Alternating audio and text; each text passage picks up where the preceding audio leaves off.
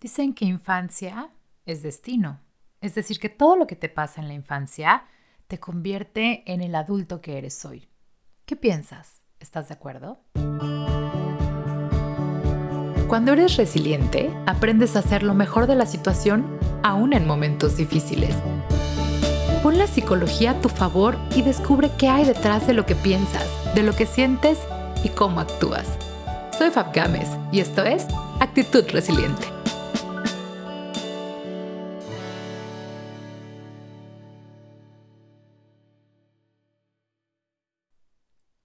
Resilientes, ¿cómo están? Bienvenidos. El día de hoy, aprovechando que en esta semana se festeja el Día del Niño, quiero platicar acerca de un tema que seguro has escuchado, que se llama las heridas de la infancia.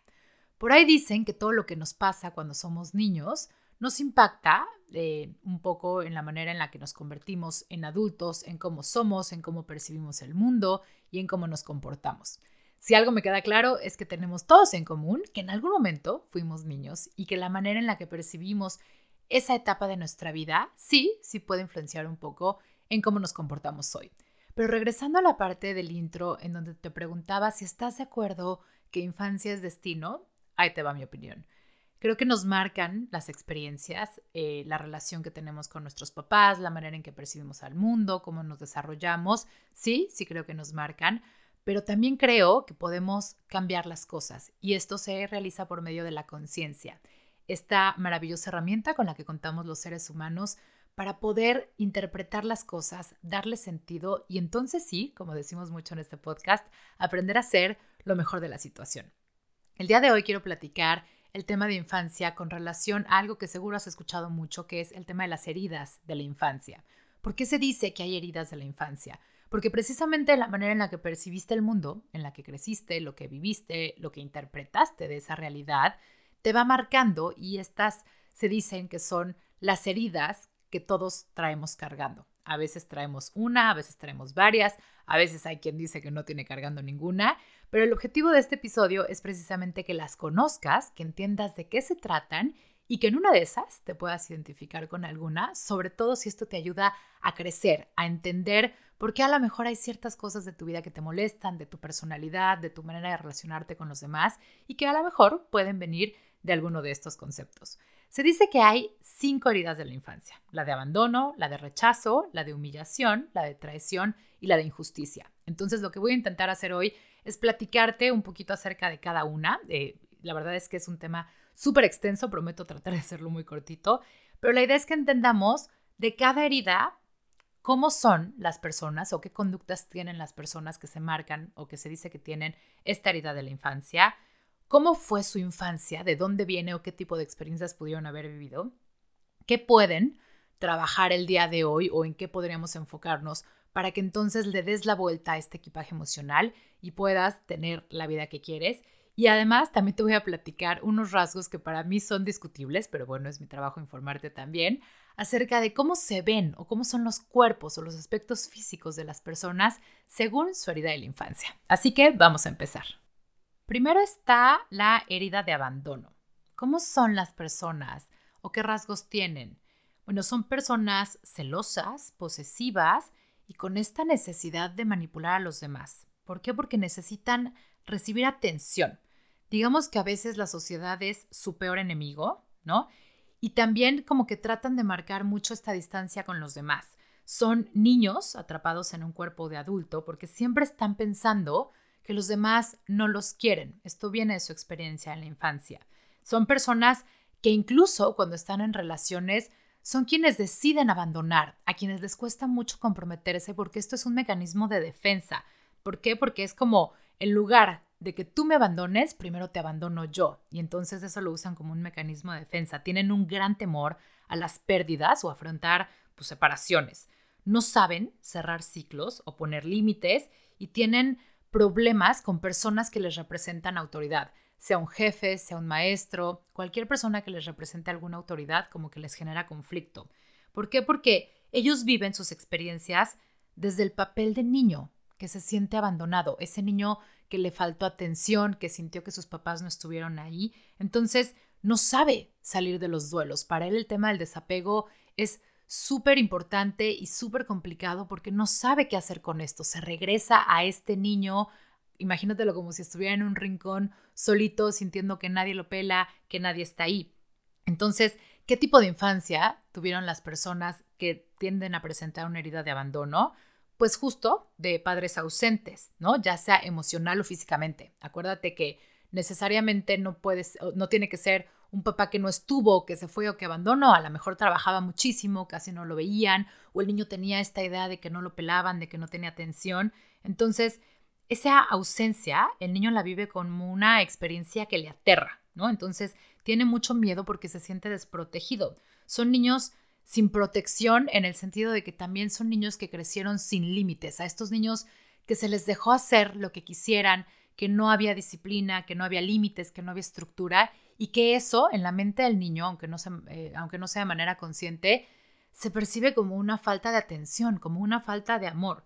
Entonces, son estos papás, o más bien estos niños que vivieron con estos papás, en donde la comunicación no era de amor, no había muestras de afecto, no había el abrazo, no había el yo te quiero mucho, esta contención y esta seguridad que le va dando al, niño. Entonces, esto es lo que representa, digamos, la herida de abandono. En cuanto a la parte física, se dice que las personas con herida de abandono son personas con este, estos cuerpos que, que a simple vista pareciera que tiene falta de fuerza, como cuerpos muy sueltitos, que son jorobados, que parece como que están ocultando algo, que se quisieran proteger, o como, como cuando tú te imaginas una persona que tiene miedo, esos rasgos que ves en la persona como haciéndose chiquito, como jorobado, como bajando la mirada, son ese tipo de personas. Entonces, como, como que pareciera que están escondiendo algo. Y bueno, en cuanto a la herida de abandono, ya que, que te puedes identificar que tienes una herida marcada así, insisto, esto puede ser una percepción, no necesariamente fue la realidad, pero si tú de niño percibiste que no tenías como suficiente atención, que no había amor, o ya de adulto te das cuenta que no tuviste límites, que no había reglas, que nadie te pedía resultados, ni mucho menos, y eso se transcribe o se percibe como un abandono, como un no me ponen atención, no soy importante, etcétera. ¿Qué es lo que habría que trabajar o por dónde empezamos a trabajar en terapia cuando nos encontramos con una herida de abandono? Pues primero por abrazar a este niño y hacerlo sentir protegido, es decir, que se sienta seguro de lo que dice, de lo que piensa y lo que hace, porque son personas muy inseguras, que tienen autoestima muy baja, en que pongan límites con los demás. Normalmente son personas que se encuentran en relaciones en las que pues, hay un cierto abuso, porque a veces no, saben poner límites o los ponen demasiado rígidos y empujan y corren, se pueden ir como a los extremos. Que reaccionen, o sea, lo que intentamos con estas personas es que reaccionen desde el adulto que son, ya un adulto responsable, un adulto consciente, un adulto fuerte, en lugar desde el niño que se siente abandonado, que se siente con poca atención, porque estas personas normalmente en su vida adulta tienen muchas actitudes infantiles, porque se regresan a ese niño que, necesita protección, que necesita cuidado. Entonces, hay que, hay que ayudar a estas personas a que salgan un poco de este papel de víctima para, para que dejen de ver lo malo en el mundo, porque son personas que siempre se están quejando de que todo lo malo les pasa a ellos, de que todo el mundo los traiciona, de que nadie los quiere. ¿Por qué? Porque eso es lo que reflejan, porque así percibieron su realidad cuando eran niños precisamente. Luego sigue la que conocemos como la herida de rechazo. Son personas que prácticamente evitan la vulnerabilidad, porque llegan a rechazar el mundo o incluso a rechazarse a sí mismos. Sienten que no pertenecen a ningún lado, son personas muy solitarias porque tienen esta idea de que valen lo que tienen o lo que logran, ¿no? Son estas personas que constantemente se tienen que estar probando a sí mismos y se tienen que estar demostrando cosas o que los demás los reconozcan porque precisamente tienen un miedo enorme a este rechazo. Por lo tanto, son perfeccionistas como no te puedes imaginar, son personas que tienden incluso por esta presión a padecer depresión o de pronto en algún momento de su vida pueden eh, tener ideas suicidas, porque la presión por ser perfectos, por no fallar, porque el mundo no los rechace, es demasiada. Entonces ahí es cuando corren el riesgo de tener incluso estas ideas suicidas. Puede haber también en estas personas un poco de rasgos de víctima, pero más enfocados hacia la tendencia, hacia la tendencia como de ser inseguros. A veces, cuando se dejan ver tal y como son, te vas a dar cuenta que son personas súper inseguras con esta máscara de perfeccionistas, de que todo está bien, de que están tratando de que siempre haya estructura, son muy poco flexibles, ¿no? Entonces, digamos que en el fondo son inseguros, son tímidos, miedosos, no toman riesgos. El decir que no, bueno, es un reto para ellos, les cuesta demasiado trabajo y cuando se sienten que pueden ser rechazados, huyen muy rápido. Por eso se pelean con la vulnerabilidad, porque no se van a poner en una situación en la que se puedan sentir vulnerables o rechazados. ¿Por qué? Porque esta es la herida que traen cargando, digamos. Entonces, estamos hablando de personas de baja autoestima, personas que creen que no tienen derecho a existir. ¿Cómo fue la infancia de estas personas? Pues esta, esta herida habla mucho de incluso el embarazo de la madre cuando, cuando los iban a tener. Normalmente son niños no deseados, niños que desde un principio, aún en el vientre de la madre, sufrieron este rechazo, este no te estábamos esperando y no sabemos qué vamos a hacer contigo, ¿no? Son estas historias de familia, a lo mejor en donde la mamá mientras estaba embarazada de ellos o no quería embarazarse, o bien a lo mejor la mamá pasó por un duelo mientras estaba embarazada y perdió algo o alguien muy significativo en su vida y eso la hizo sufrir y eso automáticamente se pasa al bebé, entonces son niños que desde que estaban, digamos, e-, en el vientre de su mamá, se sentían ya rechazados, como que no era su momento de venir al mundo. Entonces, e, eso puede ser como, como un rasgo de la infancia de estas personas, o ya cuando estaban eh, los niños en el mundo, digamos, ya dentro de su periodo de infancia, experimentaron estas situaciones donde se sintieron rechazados. Pudo haber sido desde un comentario de alguna de sus figuras de apego, pueden ser sus papás, sus abuelos, algún maestro, que los marcó porque los hizo sentir rechazados, o niños que a lo mejor sufrieron bullying en la escuela en alguna etapa muy importante de su desarrollo y entonces eso los marcó, los dejó con esta idea de que el mundo los rechaza. Pudo haber venido de sus amigos, de la sociedad, etc. Entonces, ¿cuáles son, digamos, los rasgos físicos de estas personas? O la tendencia dice que son personas que presentan problemas respiratorios o personas con un cuerpo como muy, como muy desinflado, digamos, ¿no? Eh, con, como con estas complexiones muy delgadas, con el pecho muy plano, personas con trastornos alimenticios. ¿Por qué? Porque hay un rechazo natural y entonces tienen que empezar a encontrar la manera de agredir sus cuerpos, o incluso personas que, somatizan, digamos, o que pueden presentar problemas de piel, porque hay que recordar que la piel es el órgano de contacto. Entonces, una persona con herida de rechazo normalmente lo que hace es como poner una barrera, entonces su piel somatiza y empieza a tener estos padecimientos porque no quiere contacto con el exterior, porque hay un miedo a que no lo quieran, hay un miedo a ser rechazado, a no encajar. Entonces, ¿qué se tiene que trabajar con estas personas? Pues primero en su autoconcepto, en su autoestima, en que alcancen a ver quiénes son, lo que valen, que, que no tienen que estar demostrándole nada a nadie, que esta parte de sentirse incluidos viene un poco más desde su percepción y no de la realidad. Hay que trabajar con que se empoderen, ¿no? Con, las cosas que, que, los hacen sentir bien, que se sientan alineados con ellos mismos, que se sientan empoderados, eh, enfocarse en hacer cosas que los hagan sentir fuertes, nutridos y seguros, tanto en la parte física como en la parte emocional, en su amor propio. Y entonces como para regresarles este don o este derecho de existir, porque este pensamiento de que yo no tengo derecho a existir, yo no debía haber venido al mundo, esto estuvo mal, está muy marcado en estas personas con la herida de rechazo. Luego seguimos con la herida de humillación.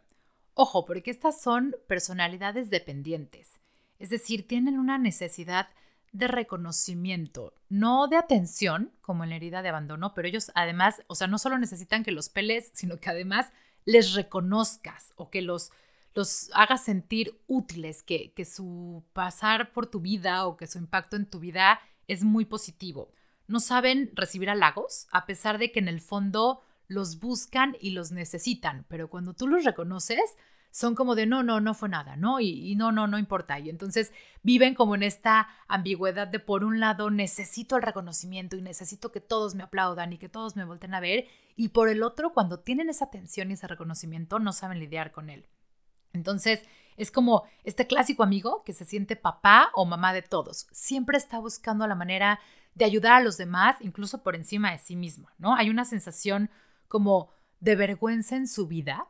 Son, son mucho las personas que tienen estos secretos familiares o temas súper complicados de familias disfuncionales o de adicciones o de racismos, clasismos, incluso de, de abusos o que sufrieron discriminación. Entonces hay como una humillación o una vergüenza en medio y por lo tanto lo tienen que compensar pues, pues llamando la atención de la gente, haciéndolos sentir seguros, cuidando a los demás, tratando de resolver los problemas que no les tocan, para tratar de compensar esta vergüenza que tienen de, pues, de ellos mismos o de su historia de vida, ¿no?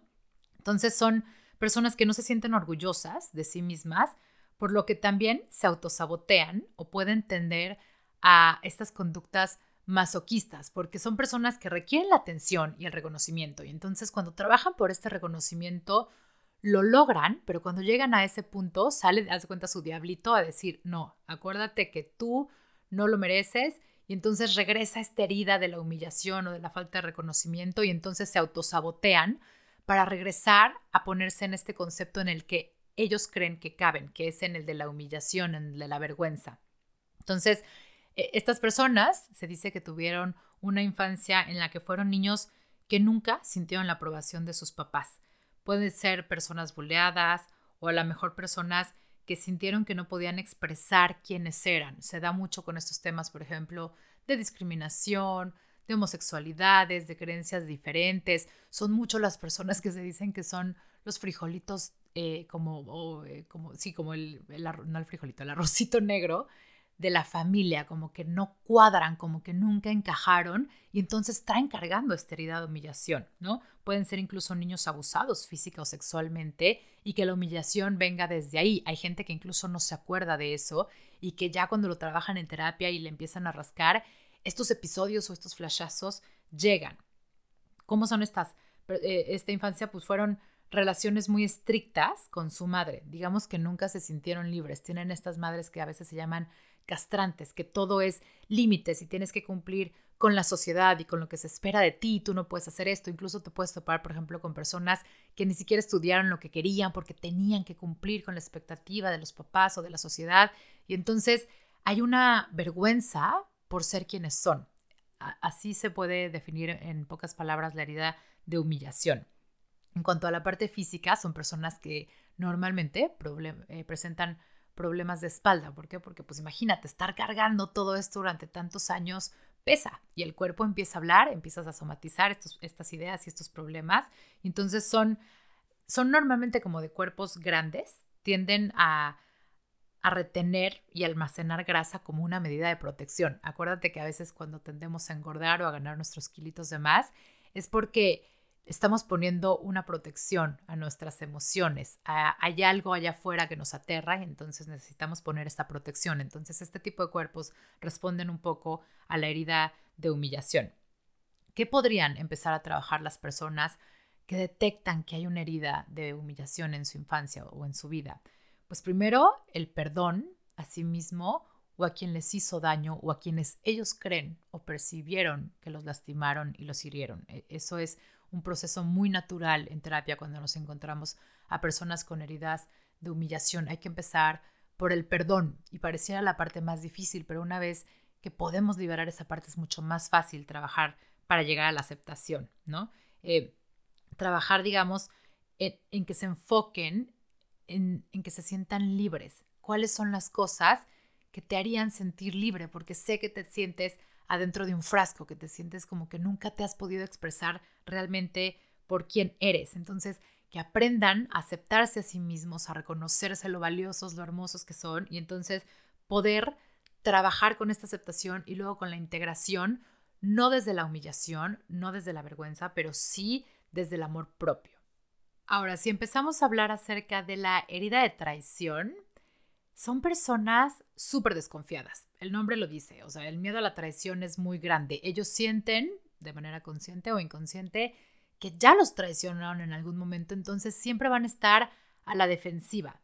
Digamos que son personas que presentan muchos sentimientos de envidia, aunque en el fondo el porqué de estos sentimientos es que ellos mismos no se sienten merecedores. Entonces, ¿Qué hacen? Pues son controladores por naturaleza, ¿no? Les cuesta muchísimo trabajo delegar, necesitan controlar lo más posible para evitar precisamente que los traicionen. Entonces, en su fantasía está que si pueden controlar lo más posible las situaciones, las circunstancias, las consecuencias, todo lo que va a pasar, pues entonces no van a dar espacio a que los traicionen o a que la gente, pues sí, los rechace de esta manera. Entonces, son, son personas que además necesitan estar como interpretándolo todo, ¿no? Tú no les puedes decir una cosa porque ellos ya se crearon una historia en la cabeza con tres posibles finales porque es su manera de intentar controlarlo todo y de medir todos los escenarios para, según ellos, estar como listos. Están siempre buscándole tres pies al gato porque todo tiene que ser conflicto, porque siempre hay una percepción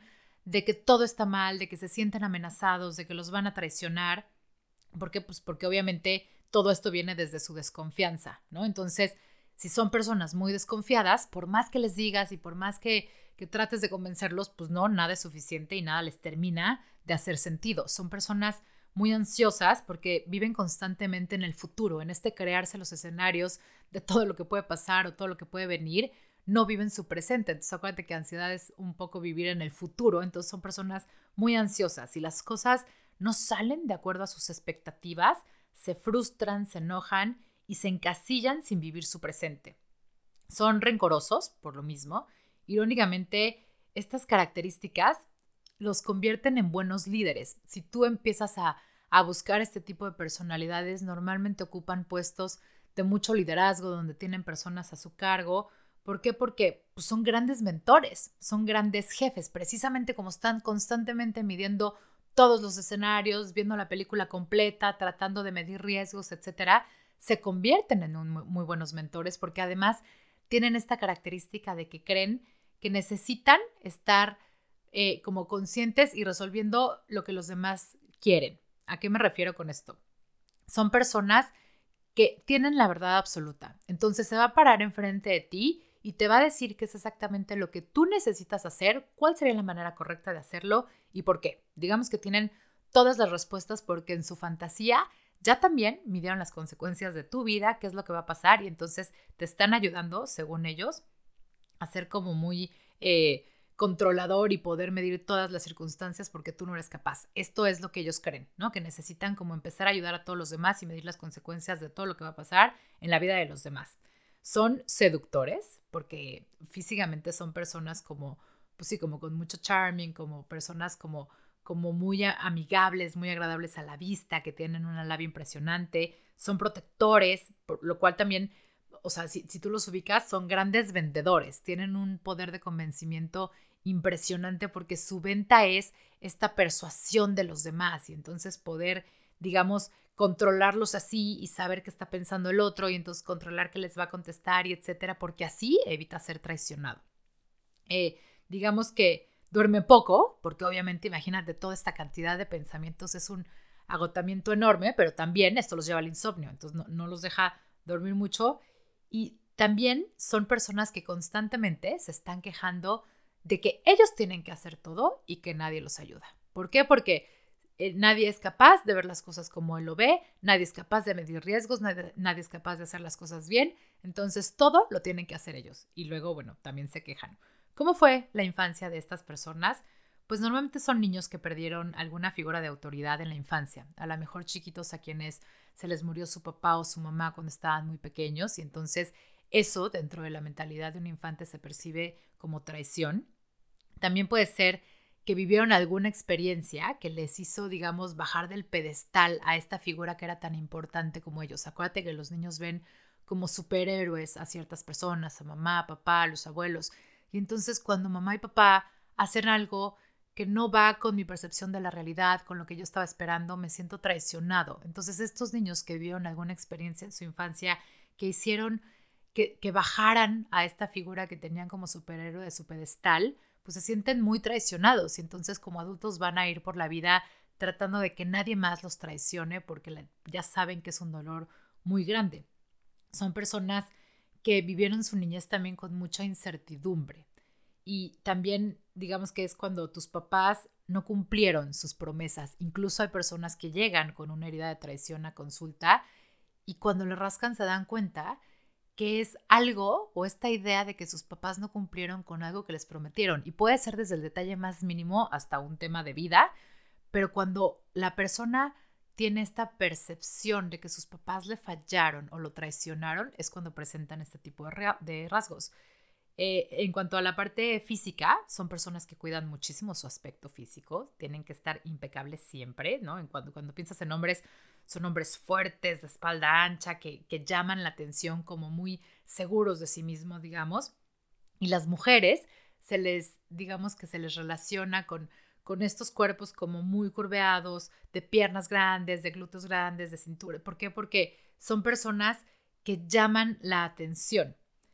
¿Y eh, qué es lo que habría que trabajar con estas personas?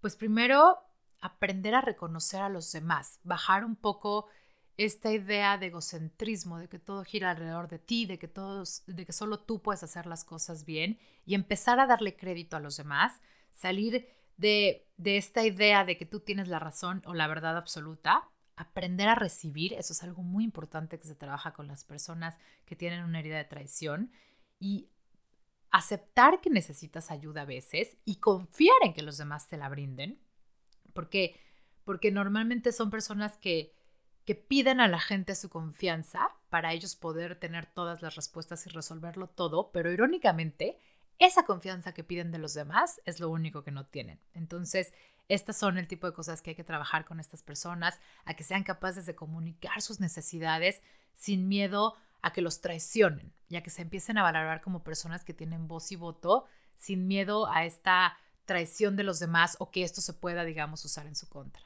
Y finalmente hablamos de la herida de la injusticia.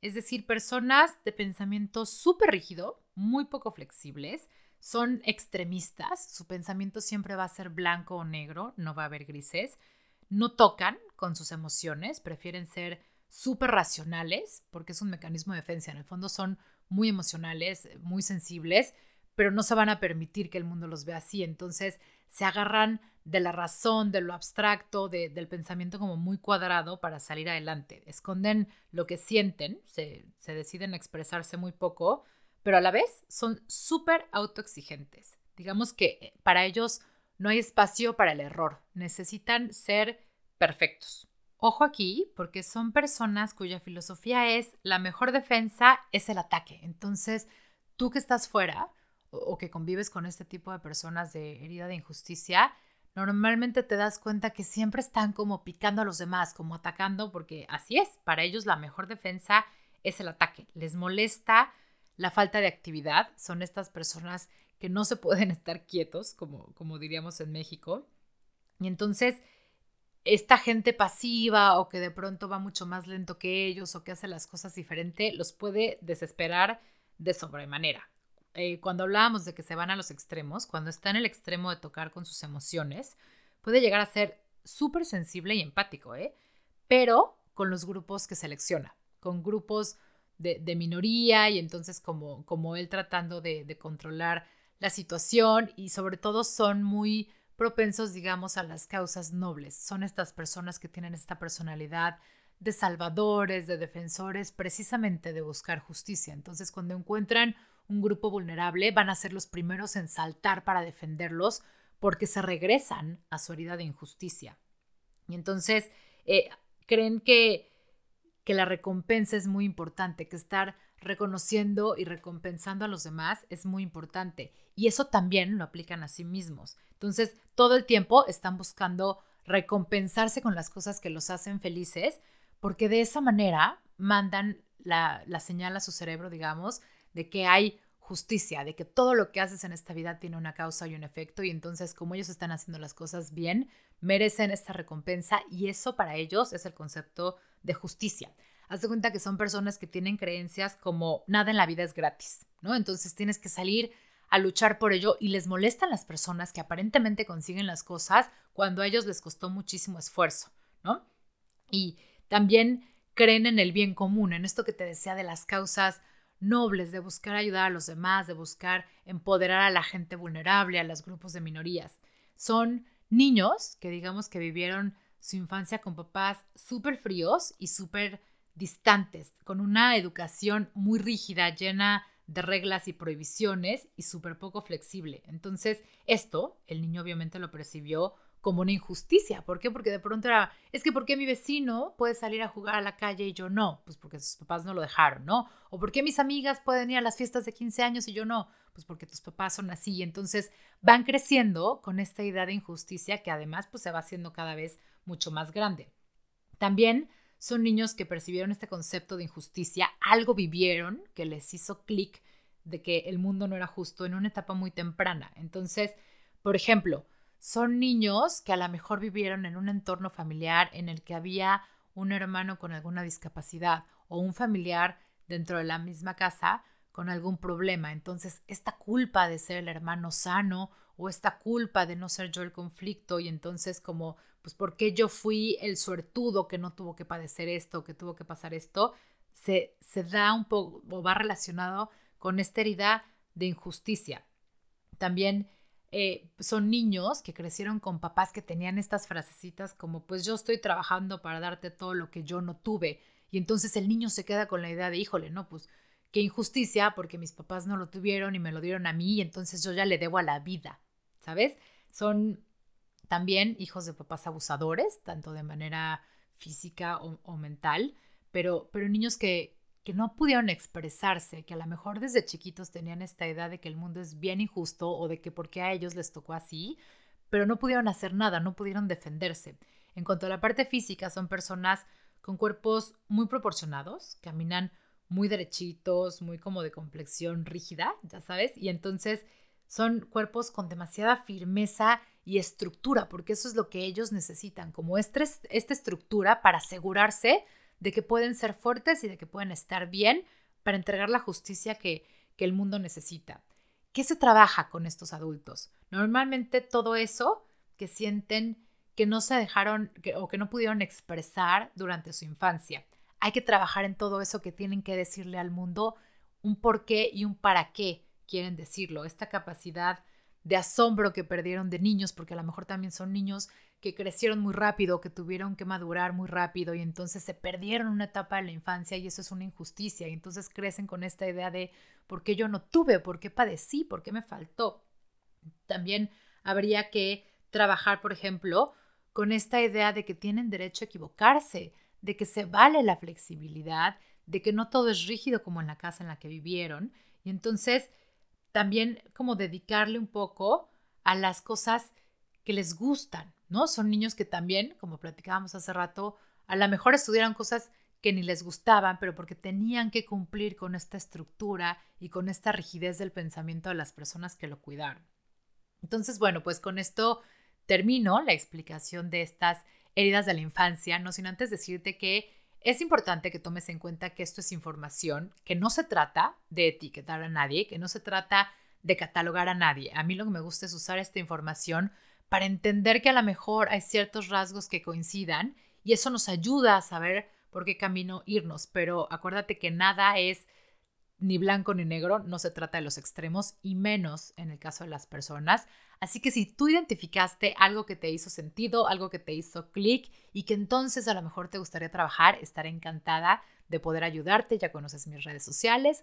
Eh, si no, mándame un mail a info resilientecom y me va a encantar que nos comuniquemos, que me platiques si logras identificar alguna herida de la infancia o también a lo mejor si logras identificar algo que no te gustaría crear en tus hijos, eso también se vale y eso también es importante. Para eso es la información, para usarla a tu favor. Y acuérdate que en este podcast siempre lo que hacemos es poner la psicología a tu favor.